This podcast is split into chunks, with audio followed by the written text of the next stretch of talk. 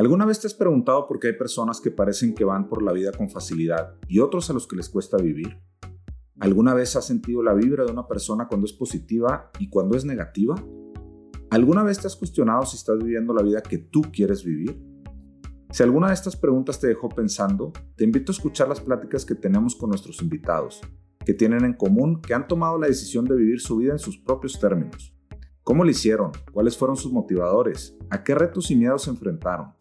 Esto y mucho más encuentras en el podcast No te quedes en la banca. Soy Mauricio Navarro y soy tu host en este programa.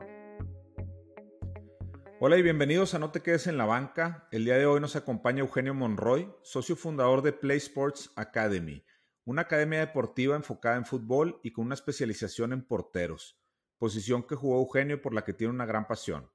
Además, en Play Sports tienen una tienda en línea, una liga de fútbol y un podcast donde Eugenio platica con grandes personalidades del mundo de la pelota. Eugenio, es un gusto tenerte como invitado el día de hoy. Mauricio, gracias por invitarme. Este, he estado escuchando tus episodios y bueno, pues me siento muy honrado de estar aquí con ustedes. No, hombre, muchísimas gracias a ti por, por darnos el tiempo y el espacio. Oye, ¿cómo ves si platicamos eh, un poquito del previo a fundar Play? Eh, sé que estudiaste Administración Financiera, eh, incluso tienes ahí un, un MBA del IPADE comenzaste tu carrera profesional más enfocado a este mundo de, finanzas en corporativos, estuviste en Innovasport, estuviste en PCL, entre otras empresas.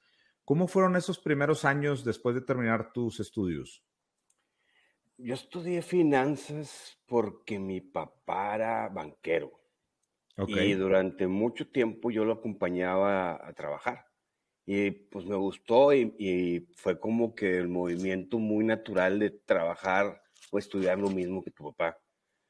Cuando yo me graduó de carrera, eh, yo estaba haciendo mi último año de carrera, estaba trabajando en Signus, en el área de tesorería. Era como el ayudante de tesorería. Y como que fue muy natural, güey, como que fue si estás estudiando finanzas, tienes que trabajar en una empresa de tesorería o finanzas o contabilidad o algo por el estilo. Y ahí estaba trabajando y fue como llegó mi primera oportunidad de emprender. Mi cuñado me invita a hacer una, empresa de, rotulación de carros y lonas y todo eso. Nos fue mal. Me fue mal y ahí empecé con el Nova Sport. Y ahí fue mi primer contacto con el ámbito de deporte. Innova Sport pues, es una de las compañías más grandes de México o de Latinoamérica, si no me equivoco. Pero yo, no, yo, llegué un poquito antes de que fuera este, este boom tan grande. Y ahí sí era encargado de toda el área de fútbol, pues veía pues, eh, las compras, veíamos las tiendas especializadas de fútbol, qué productos comprar, qué, qué mercado tenía que poner, a quién contratar. Estaba muy padre ahí, pues es que era lo que me gustaba, güey, pues es que era fútbol y, y seguía estando en el, medio corporativo y pues, oye, pues ahí estoy en una empresa que va creciendo y como pues, conocemos a los dueños y todo es muy padre, pero a mí siempre me quedaba muy, una, una inquietud muy grande. Fíjate que de PCL paso a otra empresa, PCL duré tres años, paso a otra empresa, duré dos años. Llego digo, Innova Sport, tres años. A otra empresa, dos años. Llego a PCL, tres años. Después a un Family Office, tres años. Y después a Nextex, tres años. Ahorita tú dices, el brinco de a empezar a hacer tu empresa, yo creo que fue como mi esposa me dice, Mónica, me dice, es que te tardaste, cabrón. Cambié mucho tiempo y no me sentía a gusto. Y vaya que tenía unos puestos bien padres en trabajos y con jefes bien padres. Mi último trabajo fue con, con Gabriel este, y fui allí y con Mario en Nextex y estuvo muy padre, güey. Tenía un puesto muy padre y, y, mucha responsabilidad, pero no era yo, güey, no me sentía a gusto, no, no. ¿Cómo te puedo decir? Mi esposa me decía, es que ya por fin te diste cuenta. ¿Qué, ¿Qué, sensación tenías? ¿Era un tema de que regresabas a tu casa y Mónica te veía bajoneado o cómo, cómo bajoneado. eso? ¿Cómo te puedo decir? Yo era que me levantaba y era, ah, me tengo que ir a trabajar. Ya.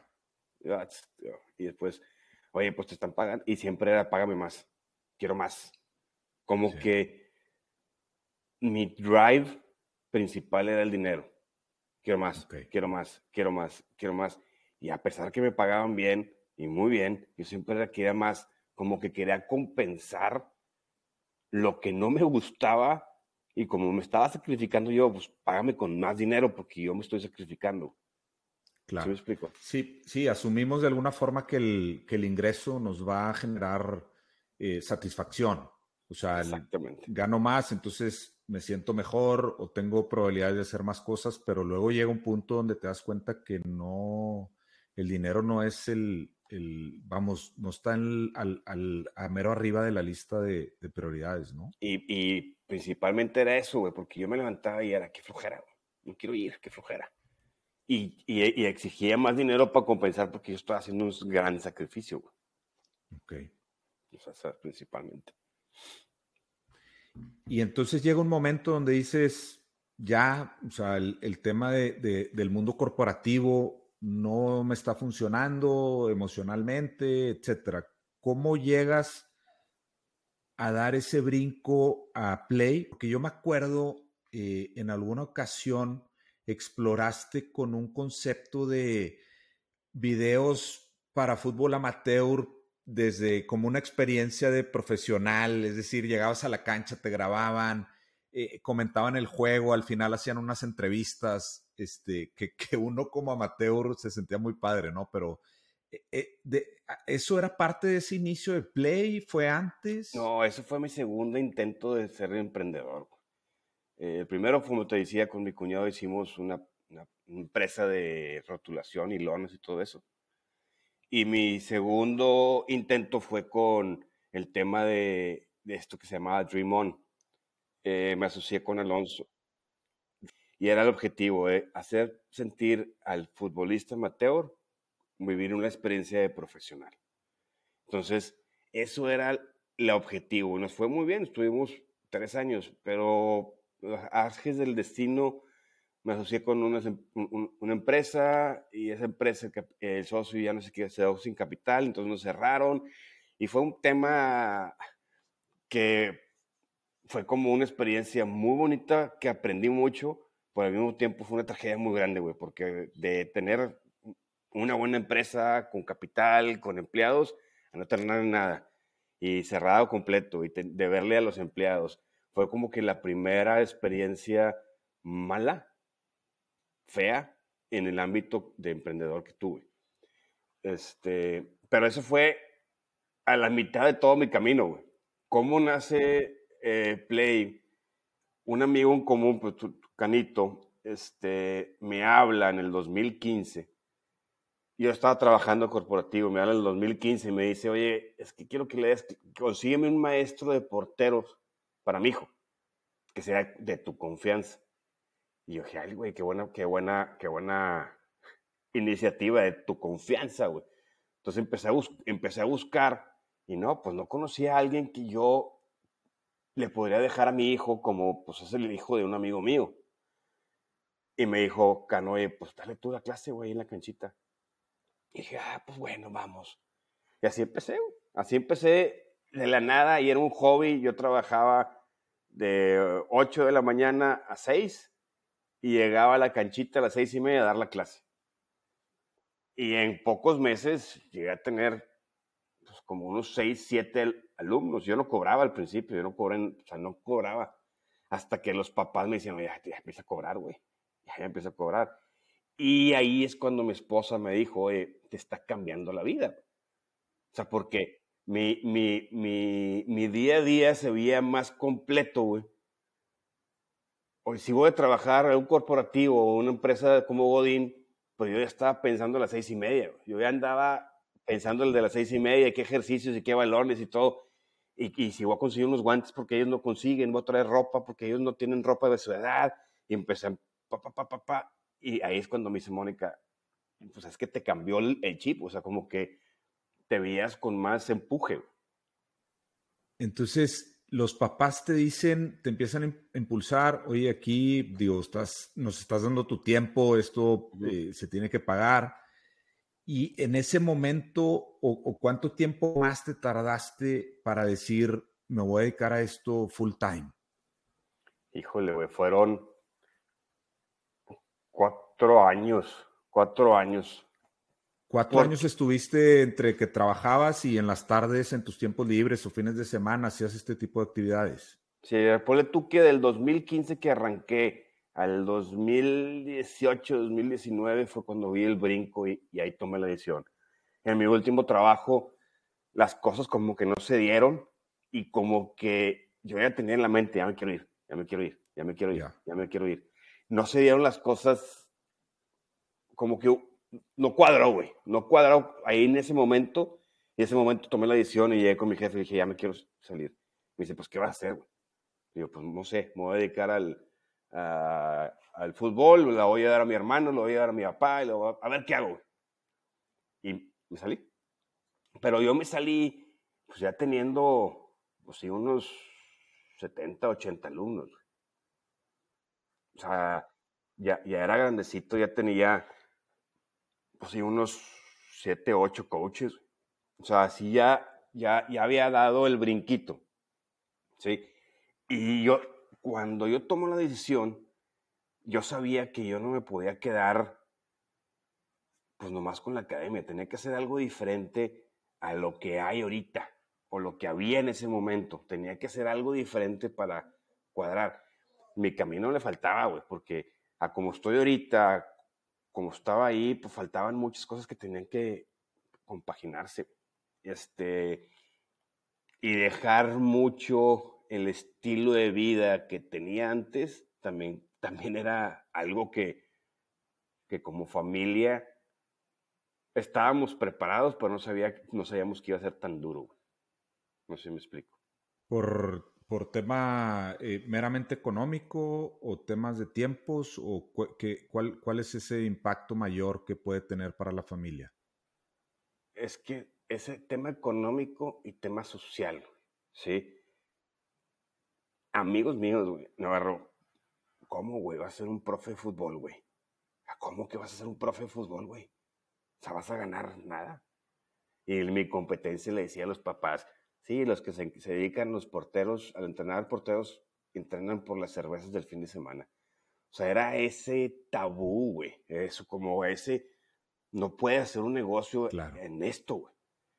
Y varios amigos míos, pues, como no teníamos un ingreso per se como era el de antes, pues nosotros como familia fue para adentro, vamos a cuidarnos, vamos a cuidar el dinero, vamos a invertir en esto. Y pues muchas amistades se fueron, güey. Porque, oye, vamos a cenar el fin de semana, el viernes. No, ya no tengo, güey. Y la gente te deja de invitar porque pues siempre le dices que no, güey. ¿Sí me explico? No es que le caigas mal o te hagan un lado, nomás que pues no estás en el mismo canal. Y eso es lo que nos hizo nosotros empezar a echarle más ganas a este, a este proyecto que tenemos como familia. Y la decisión de irte full time, supongo ahorita por lo que comentas de, ya medio se prepararon como familia, etcétera, todo el apoyo de Mónica, ¿qué te comentaba? ¿Qué preocupaciones habían en, en, tu casa? Yo llegué con Mónica y le dije, oye, pues ya, ya renuncié. yo pensé que me iba a rayar la madre. Yo dije, hijo, esto me, la va a rayar. Me dije, flaca, pues tengo que decir que ya renuncié. Y me dice, ¿y luego? Pues le voy a dar a todo a Lone Insane, así se llamaba antes Play. Estoy, tengo, estoy seguro que puedo sacar ahí algo bien padre. Me voy a dedicar 100% a esto. ¿Qué piensas? Me dice, flaco, ya te tardaste. Ya te habías tardado, flaco. Entonces, este brinco es la primera vez que te veo decidido a trabajar en algo y echarle todas las ganas en algo desde que te casé, desde que me casé contigo y que te conozco. Entonces, te aplaudo esa decisión. Entonces, mi, mi, Mónica es bien echada para adelante. Mónica no se la atora nada. Este, a veces, como yo le digo, a veces que hasta yo le estorbo a veces, porque pues ella es artista, ella, ella trabaja, desde mucho tiempo ha trabajado, a ella le gusta pagarse sus cosas no le gusta de que, ay, ¿me das para comprar un termo? No, no. Ella es, yo lo compro porque yo trabajo. Independiente, una mujer independiente. Sí, o sea, a veces le estorbo, como yo le digo, a veces te estorbo, vas bien rápido tú, güey. Entonces, ha sido un gran apoyo eh, y me dijo, me dice, ya te habías tardado porque tu vida desde que empezaste a dar clases te cambió. O sea, ya eras otra persona. No eras el que yo siempre veía que tenía broncas en la cabeza y que siempre estaba inconforme de algo. Una inconformidad así de que, ah, ay, qué flojera, qué flojera. y tengo que hacer eso porque tengo que hacerlo. O sea, como que era conforme porque pues me enseñaron a trabajar en un corporativo y eso me pagan muy bien. Entonces ahí estoy conforme. Y como que me cambió el, el, el chip este, esto de dar clases. Y Mónica me dice, desde que das clase te cambió la vida. O sea, otra, tu personalidad es otra. Entonces. Justo te iba a preguntar en, el tema de la personalidad, de, de, tu forma de ser con los demás, tu forma de ser en casa, tu forma de ser fuera, cambió porque tu nivel de estrés o tu nivel de satisfacción, tu nivel de estrés supongo que bajó, tu nivel de satisfacción subió y empiezas a ver las cosas de una forma diferente, la vida de, desde otra perspectiva? Yo creo que el estrés bajó, un tipo de estrés bajó. Pues el estrés ahorita está al millón.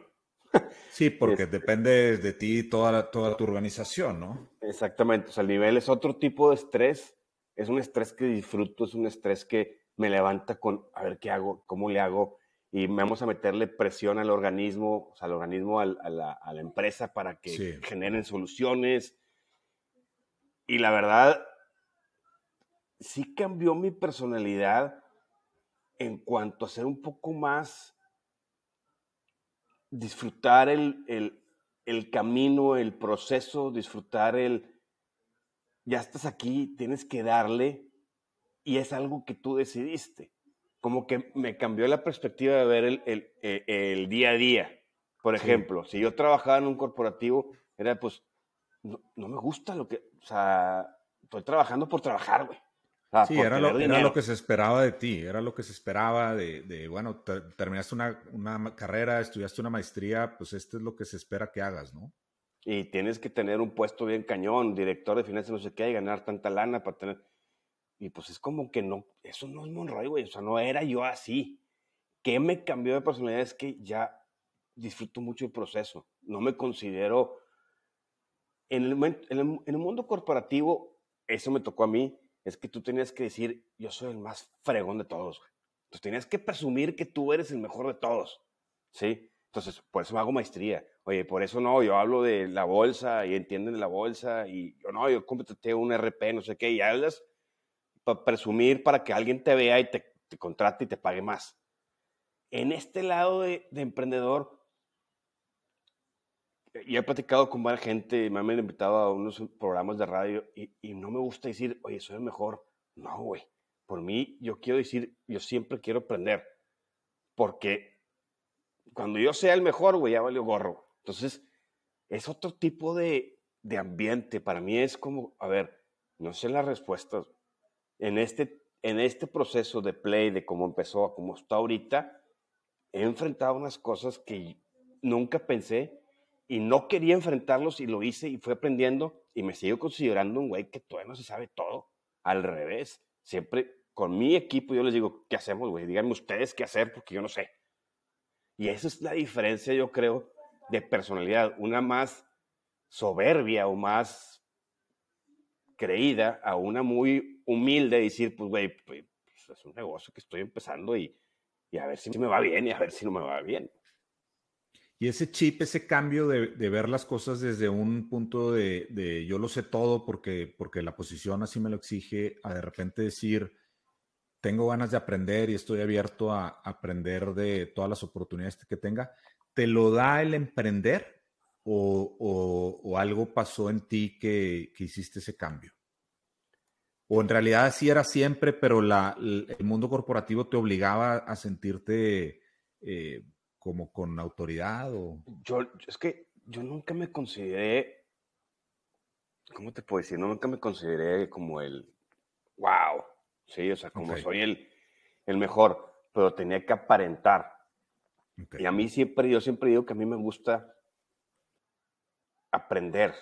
Sí, no sé, hay una frase que yo estudié, el que, el que mejor enseña es el que, el que busca aprender más. Entonces, si yo quiero enseñar a mi, mi, negocio es enseñar y hacer mejores personas a través del deporte, yo tengo que eh, aprender yo, estar aprendiendo yo constantemente para yo enseñar. Y lo que mejor yo estudie o lo que más estudie yo, yo lo puedo explicar más. Entonces como que me hace, por mi industria o por mi negocio, te hace ver las cosas un poquito más humilde. O sea, y te lo digo ahorita, Navarro, yo no soy el mejor entrenador de porteros, yo no soy el mejor entrenador de fútbol, yo no soy el mejor administrador, yo no soy el mejor financiero, yo no soy el, mejor esposo, no soy, pero todos los días estoy tratando de hacerlo mejor. ¿Sí? igual aquí en México dicen, no, este es el mejor entrenador de porteros porque está en la selección mexicana, no sé qué. Pues sí. Y por un güey te va a contestar, ¿para quién? ¿Para Navarro o para Monroy? ¿Para quién es el mejor? Entonces, ahí yo, yo dejé ese, esa presión o ese estatus, dije, quiero ser la mejor versión de mí, para mí. O sea, donde yo tenga que saber, ah, bueno, ok, ahí voy. ¿Se me explico? Y ahorita comentaste uno de los retos eh, grandes que viviste fue en la parte social o, la parte de la sociedad, ¿no? El, que la, sociedad toma juicios de decisiones tuyas y de tu familia. ¿Cómo lograste eh, sobreponerte a, una presión así, porque la realidad es que es una presión, o sea, la sociedad o, el entorno eh, familiar, de amistades, etcétera, al final influyen en muchas ocasiones en las decisiones que toman las personas. ¿Cómo logras tú separarte de, ese ruido para seguir tu camino?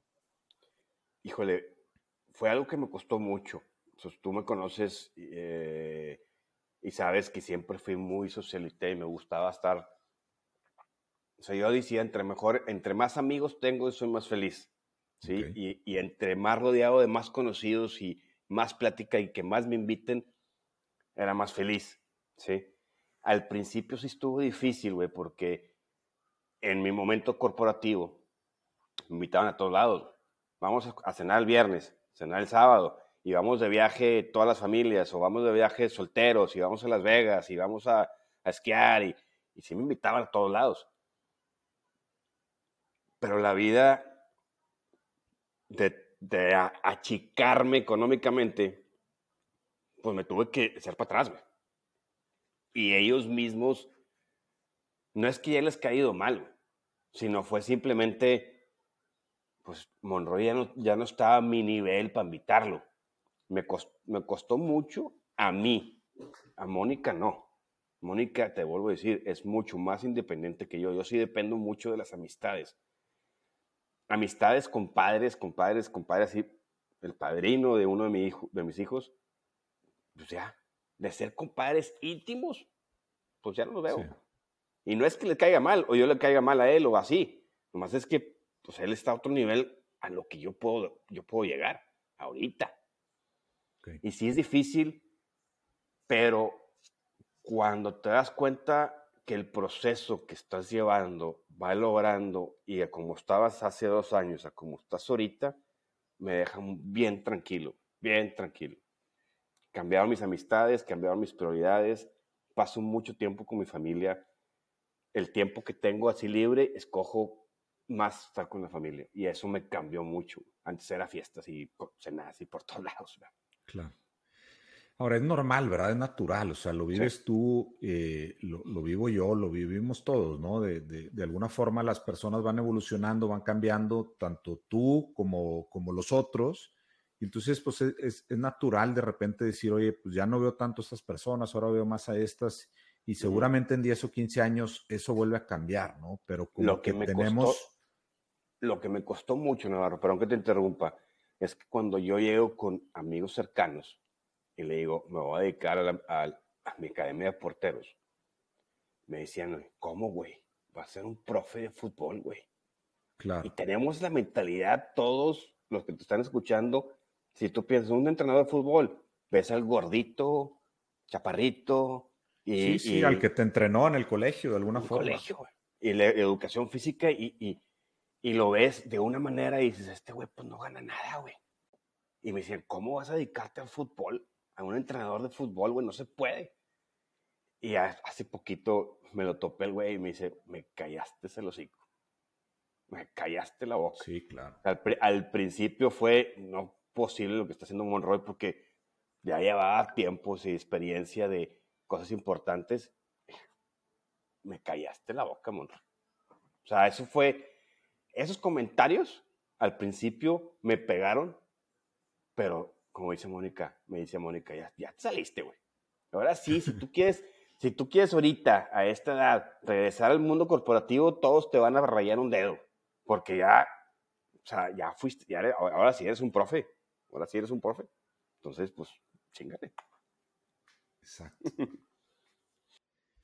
Oye, y en, regresando un poquito a Play, eh, adicional al, tema de la academia, también arrancas con, con la tienda en línea entiendo tienes una liga por ahí de, fútbol y además arrancas un podcast.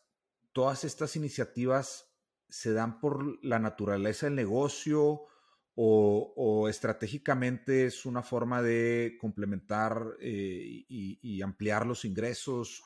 ¿Cómo funcionan estas diferentes iniciativas alrededor de Play? Ok, para que lleguemos a lo que es Play ahorita te voy a hacer un resumen bien rápido empecé como Academia de Porteros, que era Lone Insane. Entonces, yo estoy ahí y, me habla un conocido nuestro y me dice, oye, Eugenio, quiero, me, habló el celular, a la tienda, oye, quiero clases para mi hijo de portero. Ah, sí, tal hora, tal hora. Me dice, ¿quién habla? Le digo, no, pues Monroy. ¿Quién eres? Me dice, Diego. Ah, ¿qué onda? No sé qué, pa, pa, pa, platicamos. Y me dice, ¿cómo, güey?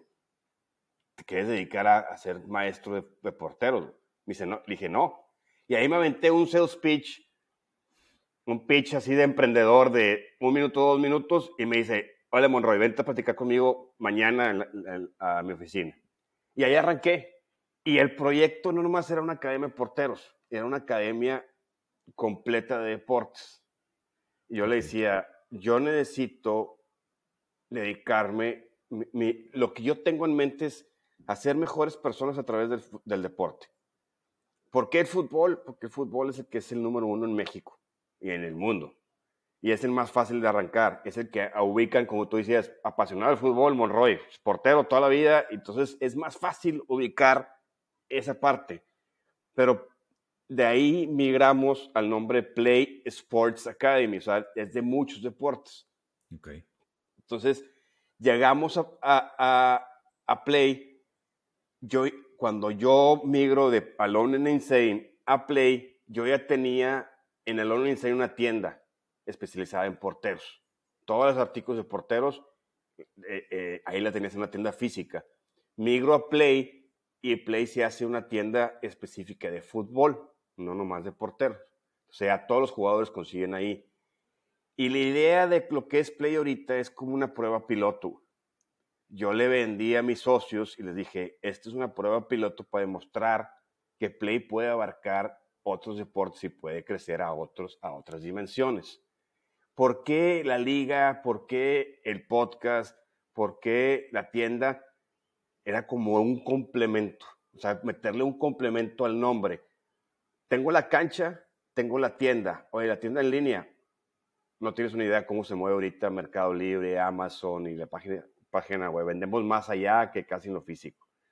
Tengo la cancha. Oye, pues entrenamos en la cancha. Las horas muertas de cancha, ¿cuáles son? No, pues 9 y 10 de la noche. Pues hace una liga. Este. el podcast. El podcast, ¿por qué lo creé? Y hace mucho que lo dejé eh, porque se me vino la chamba, pero principalmente porque no tienes una idea de la cantidad de personas o los papás que me preguntaban cosas, y yo siempre decía lo mismo. Y un papá me dice, ya haz un podcast, güey, para que ya lo tengas ahí. Y así empezó, y después me empecé a picar y pues eh, entrevistar a Adolfo Ríos y entrevisté a buenas personas muy interesantes, eh, pero al principio fue para tener un audio para los papás y darle consejos de cómo hablarle a su hijo y cómo entrenarlo y así. Oye, viene eh, todos estos retos de, arrancar un negocio, de repente ahí en el 2018, creo que comentaste finales del 18, principios del 19, dices, vamos a darle con todo a, Play o a Lone and Insane y luego ya eh, migras a Play y de repente en, marzo, finales de marzo del 2020, eh, supongo que te llega una, una noticia donde el mundo se cierra, llega la pandemia y uno de los grandes afectados, evidentemente, son las academias, ¿no? Sí. Eh, porque pues ya no se podían hacer eventos presenciales. Y esto duró, pues no sé si en el caso de las academias específicamente, el, año completo donde les permitieron abrir. Sí, sí, sí. De hecho, yo, nosotros hacemos un, campamento especial en Allende, Nuevo León. Nos llevamos alrededor de 90 niños allá Allende y pues la pasamos brutal. En el 2020, en marzo, fuimos a Allende. Regresamos, güey. Un domingo. El lunes sale el bronco diciendo, nadie puede salir de su casa. Ya no más. Verídicamente yo dejé en el locker los balones y de ahí, a sacarlos de ahí, me tardé tres, cuatro meses. Y, y deja tú eso, yo ya estaba construyendo el complejo que tengo ahorita. Sí. Entonces, el 2020 se frena en seco los ingresos del negocio y deja todos los ingresos. La construcción se frena porque no nos dejaban construir. Entonces, la construcción se frena tres meses y, y la academia de 100 a cero. Por eso te decía ahorita, ¿cómo, ¿cómo pasamos esos años? Tengo un equipo de trabajo brutal, güey. Este, siendo muy bendecido por tenerlos a ellos. Y siempre yo les digo que a mí me gusta meterles conflictos entre ellos. Son, son dos personas que, que trabajan conmigo muy pegados. Es Víctor y Jaime. Y yo les meto conflictos para que ellos se peleen y logren sacar cosas interesantes para el negocio pero que se peleen, se peleen. O sea, los pongo de frente y, ay, no, es que tú, tú dijiste esto, tú dijiste lo otro, y se, se les ocurre cosas. Lo primero, antes de cualquier colegio, nosotros como academia estábamos dando clases en línea. Y eso le ocurrió a Jaime. Y él encontró la logística en Zoom. Claro que esas clases en línea duraron un mes, güey, porque llegó el colegio y también lo hizo el colegio y valió gorro. Este, y después de ahí yo le decía a Jaime, güey, tenemos que hacer algo diferente. Entonces, ¿cómo llevamos esto a seguir manteniéndonos vivos? Llevamos la academia a las escuelas, a las casas, a los parques. Y eso fue como sobrevivió la empresa o la academia. Y fuimos de las primeras academias que, ya, que juntábamos en un parque y llevábamos. De hecho, varios nos multaron. El municipio nos multó porque no podías dar clases privadas en un parque cosas que yo no sabía. Entonces, de ahí nos fuimos migrando a casas, nos fuimos migrando a, parques sin uniformes, como que el, el, primo dándole clases a los amigos, y así nos los fuimos.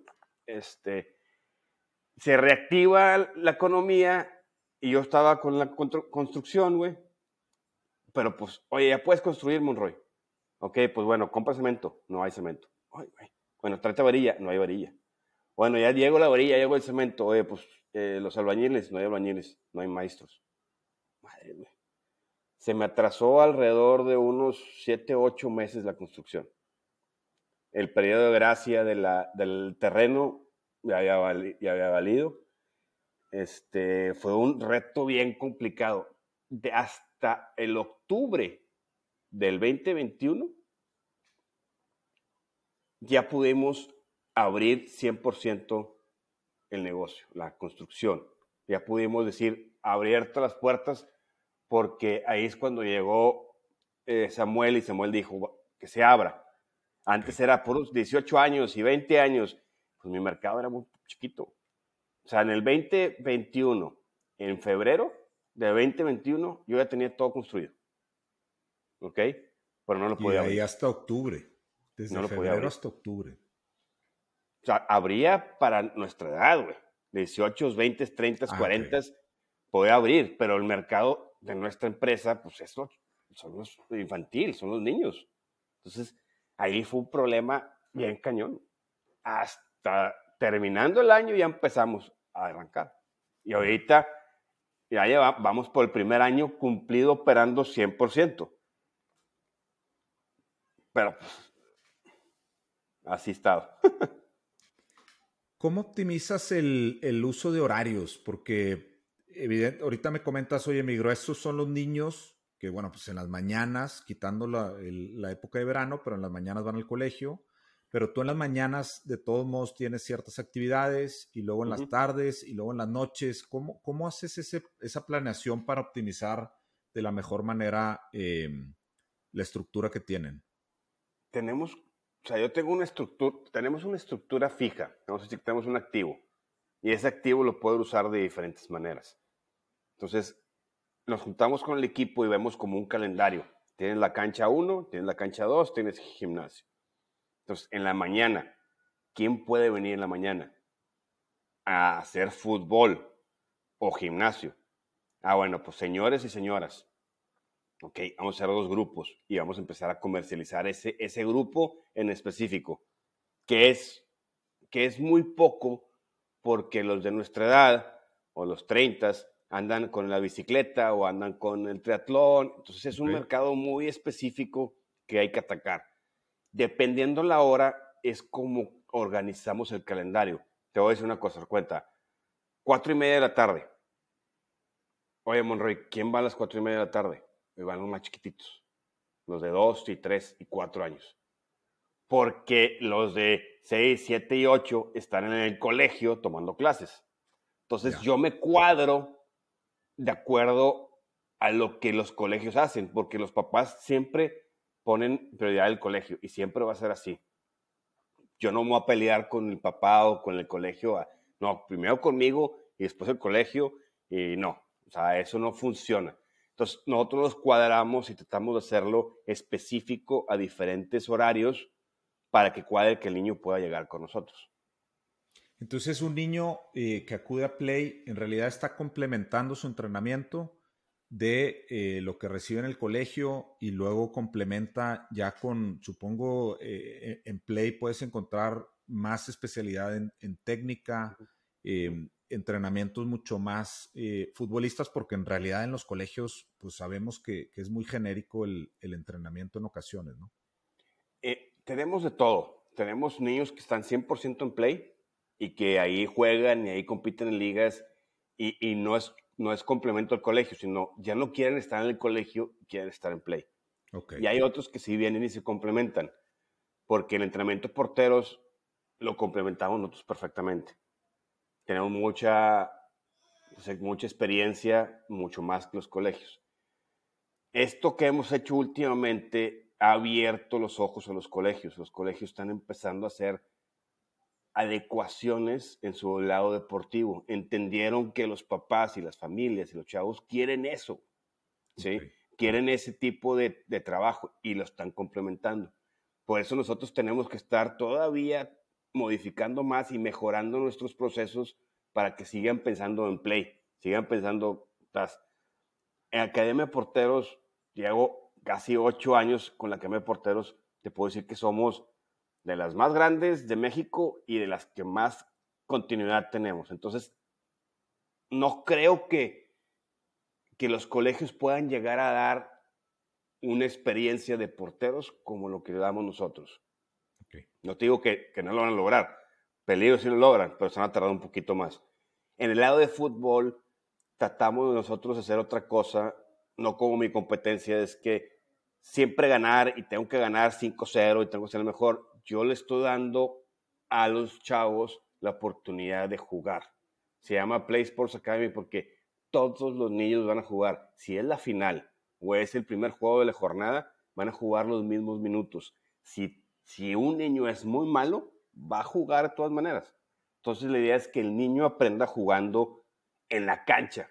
O sea, no aprenda jugando, pues sí, un juego sí, pero no es lo mismo jugar la primera jornada contra un equipo maleta y cuando llegues a la final, ese niño que es malo, no lo van a poner porque, porque, porque la academia tiene que ganar, tiene que presumir que tiene 7000 trofeos.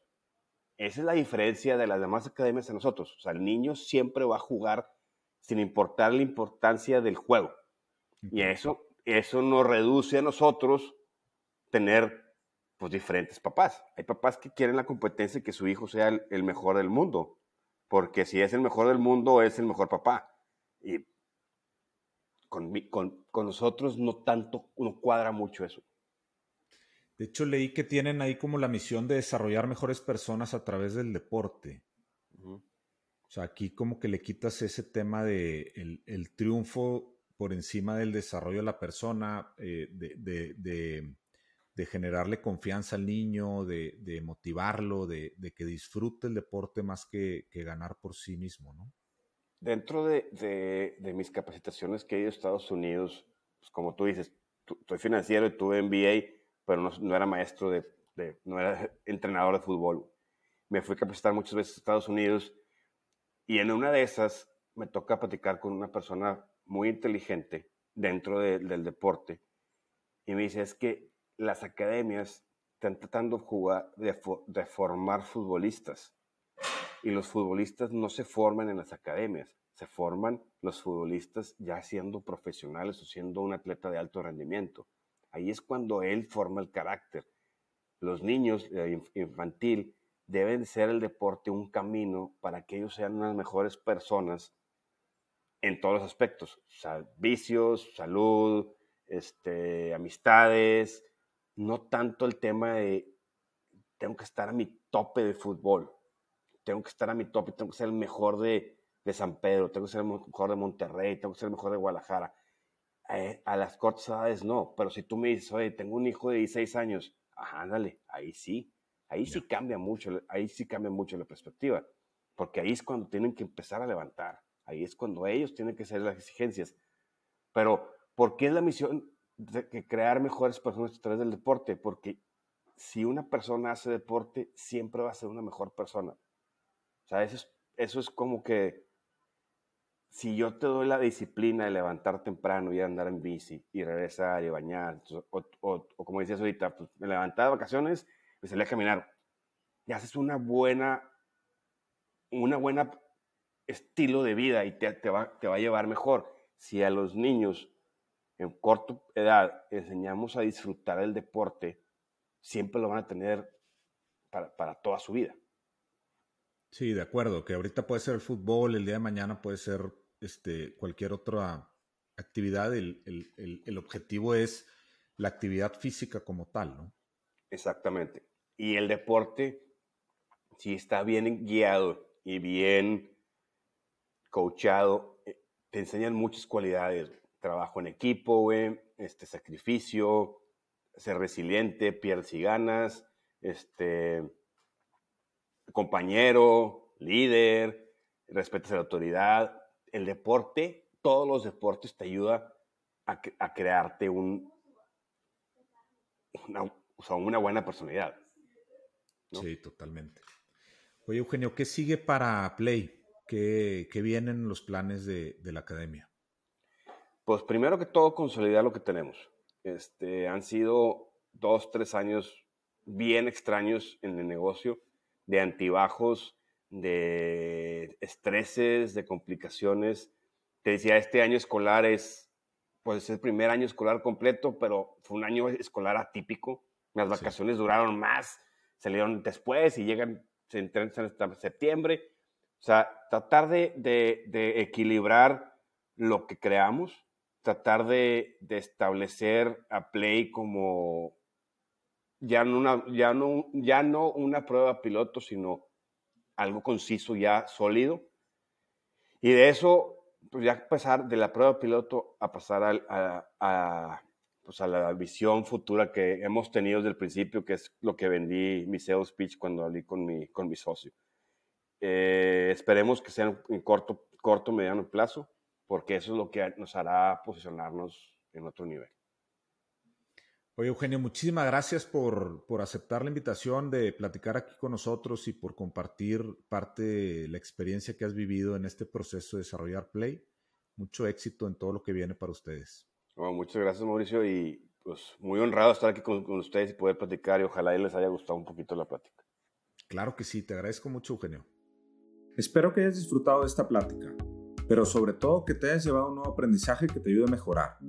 Recuerda que si cada día mejoras en un 1%, en un año serás 37 veces mejor y verás un cambio radical en tu vida. Los pequeños cambios, con el efecto compuesto, generan resultados espectaculares a largo plazo.